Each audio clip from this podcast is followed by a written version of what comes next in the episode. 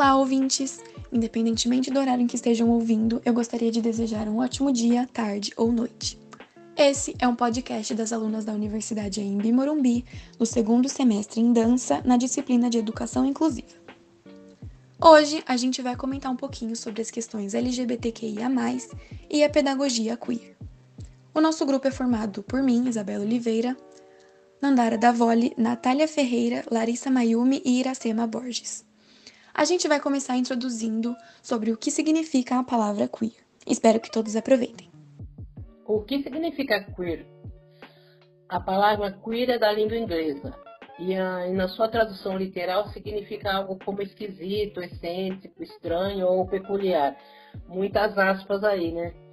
Essa palavra era usada como xingamento para ofender as pessoas da comunidade LGBTQIA. Acontece que esse grupo de pessoas se apropriou politicamente dessa expressão, desse termo, e passou a usá-lo com orgulho para subverter isso, né? É como se é tipo quando você recebe um apelido na escola, sabe? Quando alguém ganha um apelido ofensivo, em vez de se ofender, entra na brincadeira, essas brincadeirinhas de mau gosto, né? Aí a pessoa assume esse apelido com o objetivo de deixar a piada sem graça. Foi o que aconteceu com essa palavra queer. Então hoje, as pessoas que não são heterossexuais ou cisgêneros, elas usam esse termo com orgulho para se referirem a si mesmas, em vez de considerar uma ofensa. Um bom exemplo disso é o nome coletivo do coletivo Queer Nation, que é uma associação muito importante de luta pelos direitos para as pessoas LGBTQIA+, e que ela age ao redor do mundo inteiro. O que é LGBTQIA+. Ele é um movimento político e social que defende a diversidade e busca mais representatividade e direitos para a comunidade. O seu nome demonstra sua luta por mais igualdade e respeito à diversidade. Vou explicar um pouquinho o significado de cada letra da sigla. L de lésbicas são mulheres que sentem atração afetiva sexual pelo mesmo gênero, ou seja, outras mulheres. G de gays são homens que sentem atração afetiva sexual pelo mesmo gênero, ou seja, outros homens. B de bissexuais diz respeito aos homens e mulheres que sentem atração afetiva sexual pelos gêneros masculino e feminino. T de transexuais, a transexualidade não se relaciona com a orientação sexual, mas se refere à identidade de gênero. Dessa forma, corresponde às pessoas que não se identificam com o gênero atribuído em seu nascimento. Q de queer Pessoas com gênero queer são aquelas que se transitam entre as noções de gênero, como é o caso das drag queens. E de intersexo, a pessoa intersexo está entre o feminino e masculino. As suas combinações biológicas e desenvolvimento corporal não se enquadram na forma binária, masculino ou feminino. A de assexual, os assexuais não sentem atração sexual por outras pessoas, independente do gênero. Existem diferentes níveis de assexualidade e é comum que essas pessoas não veem as relações sexuais humanas como prioridade. E o mais, ele é utilizado para incluir outros grupos e variações de sexualidade e gênero. Aqui são incluídos os pansexuais, por exemplo, que sentem atração por outras pessoas independente do gênero. Agora eu vou explicar um pouquinho sobre o que é a pedagogia queer ela vai pensar na ambiguidade, na fluidez das identidades sexuais e de gênero e vai além, vai para pensar em cultura, conhecimento e a educação. Ela tem o intuito de ir além dos estereótipos, né, e buscar novas visões. Vai desconstruir os comportamentos normatizados, priorizando as individualidades de cada um em respeito às características de gênero, diversidade sexual e etnia ela vai dar ao indivíduo é, sentido e o pertencimento naquele espaço.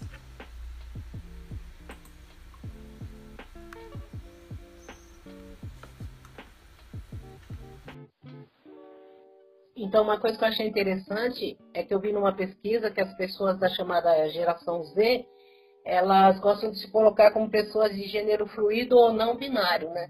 Elas não querem é, ficar enquadradas nesse modelo de ser 100% mulher ou de ser 100% homem. Eu acho que isso é muito interessante da gente pensar, porque como hoje essa discussão está nas escolas, está nas academias, acho que as pessoas estão sentindo mais liberdade de entrar em contato com a sua própria sexualidade e conseguir se colocar também. E a gente, como professor, é muito importante que a gente esteja atento a isso, para a gente é, contribuir com o aluno, contribuir na escola, contribuir para que desmistificar isso. É muito difícil para mim que sou mais velha trabalhar com essa questão de das siglas, dos nomes, mas na verdade isso também é muito novo, né? Eu acredito que as palavras elas vão variando no decorrer do tempo e no decorrer da, das pesquisas e, no, e como a sociedade vai lidando com isso. Então, o movimento social hoje, eu já ouvi também falar que se entende que as identidades trans, na verdade, são variações das identidades cisgêneros, né? Então, essa é uma, é uma questão assim que a gente estando vivo, a gente tá, tem que estar tá aberto às, às mudanças, né? Mas eu não sou da geração Z, então eu até gostaria de ouvir o que vocês têm a dizer sobre isso. Assim como a Iracema falou, que as pessoas estão tendo mais liberdade para ser quem elas são, essa liberdade de expressão, né? E como é novo para ela, eu acredito que também dentro da comunidade LGBTQIA+, seja um assunto novo. Por exemplo, eu me descobri faz pouco tempo. Me descobri no começo desse ano. Então questões como não binário, entre outros assuntos, ainda não entendo não, não compreendo. Que muitas vezes eu me pego pensando de será que eu sou, será que eu não sou? Será que eu sou isso? Mas não, será que eu talvez seja aquilo? São muitas coisas novas e que vêm crescendo cada vez mais.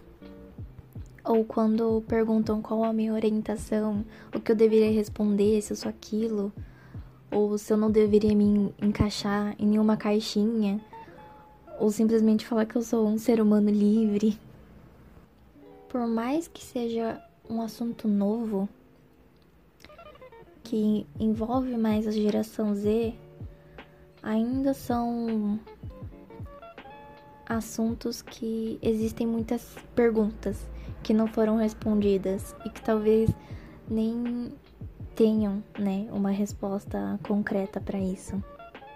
Sim, com certeza. É, como a Larissa falou, um, tem muitas perguntas e muitas perguntas que não têm resposta, né? É, somos pessoas, somos seres humanos.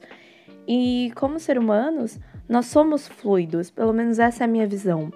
É, mesmo que nós a, a gente se entenda de uma maneira, cada pessoa se entenda de uma maneira, a gente pode ser fluido. E eu acho que a gente tem que ter essa liberdade de ser fluido.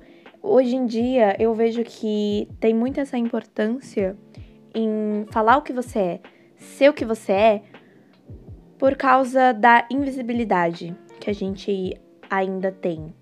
É, como uma mulher bissexual, uma mulher cis bissexual branca, é, é um pouco complicado porque eu sempre soube o que eu era. Eu sempre me entendi como uma mulher cis, é, entendendo o que, sei lá, é uma mulher cis na sociedade, né? Porque gênero é uma construção social.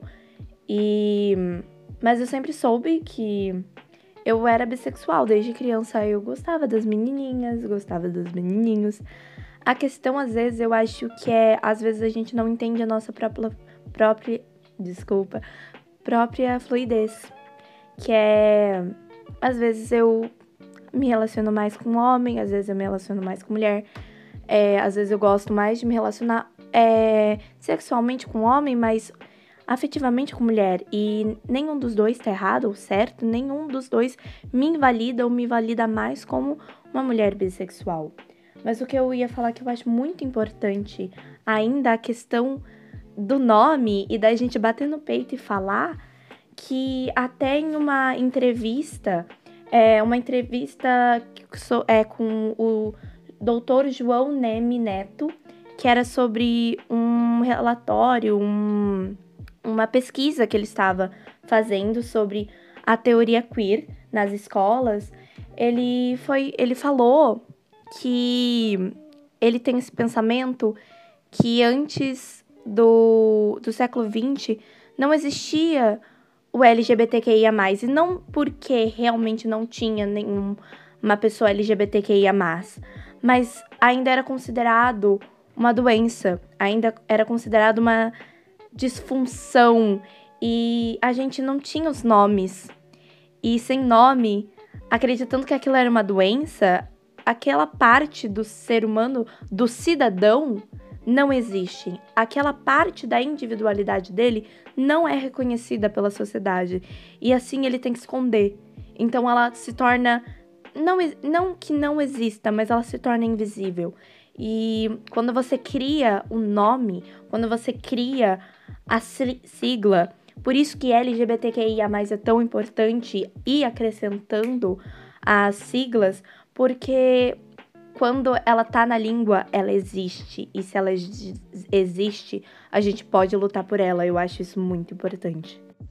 Eu acho extremamente válido isso que a Nandara falou, porque quando a gente tem um nome, quando a gente sabe o que a gente é, e quando isso é reconhecido na sociedade, fica bem melhor de todo mundo se respeitar. E por isso é tão importante a pedagogia queer nas escolas, é, porque a gente vai conscientizar, ensinar as crianças, ensinar as pessoas ao que é, como, como lidar, como tal, talvez até ajudar elas a se descobrirem, se não, a respeitar a todos e assim vai. E por isso é muito importante é, para que no futuro elas cresçam e sofram menos do que a gente sofre atualmente, né? Que no futuro tenham muito menos preconceito, muito menos gente sendo apontada na rua. E eu acho que isso é muito importante porque dá esperança para o futuro e que pode ajudar muito é, as crianças a se respeitarem, se descobrirem, enfim. Eu acho super válido. Eu, quando eu estudei essa parte da pedagogia queer, eu achei muito interessante em como ela foca, é óbvio, né, mais na, nas identidades sexuais e de gênero, mas ela também vai além. Ela vai, ela abrange todos os indivíduos é, para que eles se sentem pertencidos, né, dá o sentimento de pertencimento onde eles vão estar. E eu achei isso muito interessante. Estava aqui pensando né, que o Foucault diz que há décadas que nós somos atravessados por saberes que têm o objetivo de produzir indivíduos assujeitados, quer dizer, pessoas que estão sendo construídas para seguirem um padrão. Então, nesse sentido, a teoria queer que ela permite pensar a ambiguidade, a multiplicidade, a fluidez das identidades. É, ela fala isso em sexualidade e gênero, né? Mas eu acho que ela também, para além disso, ela pode sugerir novas formas de pensar a cultura, o conhecimento, o poder, a educação. É, ela é bem libertadora, né? Se a gente for pensar bem ela, ela é muito libertadora, se a gente for pensar. Até na, na questão da pedagogia queer, é, fala-se muito de, de abraçar aquele aluno, aquela criança, adolescente, de entender as individualidades delas.